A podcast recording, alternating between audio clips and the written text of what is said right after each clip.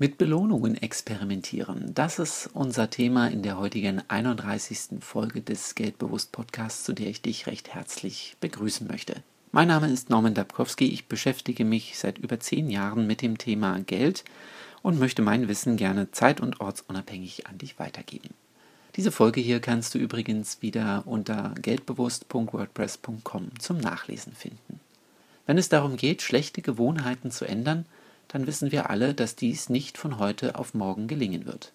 Muster und Angewohnheiten sind oft so tief in uns verankert, dass sie automatisch ablaufen und für uns als normal gelten.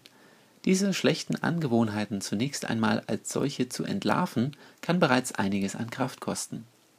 Wenn es dann aber darum geht, diese Angewohnheiten zu ändern, fehlt oft die Motivation dazu. In einer älteren Folge sprachen wir bereits über die Umkehrtechnik, und das überspitzt positive Darstellen der neuen Angewohnheit. Im besten Falle hat das bereits ausgereicht, um die alte Gewohnheit loszuwerden und durch eine neue dienliche Gewohnheit zu ersetzen. Falls dies bei dir nicht funktioniert hat, dann schauen wir uns heute gemeinsam einmal die Gewohnheitsschleife an. Diese Gewohnheitsschleife besteht aus drei Elementen. Erstens einem Auslösereiz, zweitens einer Routine und drittens einer Belohnung. Im ersten Schritt geht es also bei einer schlechten Gewohnheit darum, den Auslöser zu isolieren. Wenn der Reiz auftritt, brauchst du einen Plan, wie du mit diesem Reiz umgehen willst. Der Reiz wird in dir ein Verlangen hervorrufen und du brauchst eine fest definierte Handlungsanweisung, wie du jetzt neu auf diesen Reiz reagieren willst.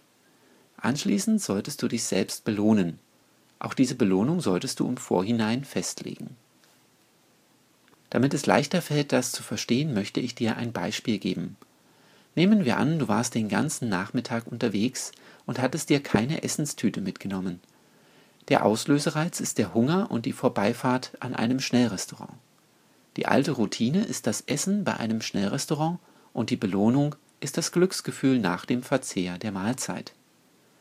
Schnellrestaurants sind so konzipiert, dass sie überall annähernd gleich aussehen und die Art und Weise der Bedienung standardisiert ist, sodass alles einen konstanten Reiz zur Auslösung von Kaufgewohnheiten darstellt.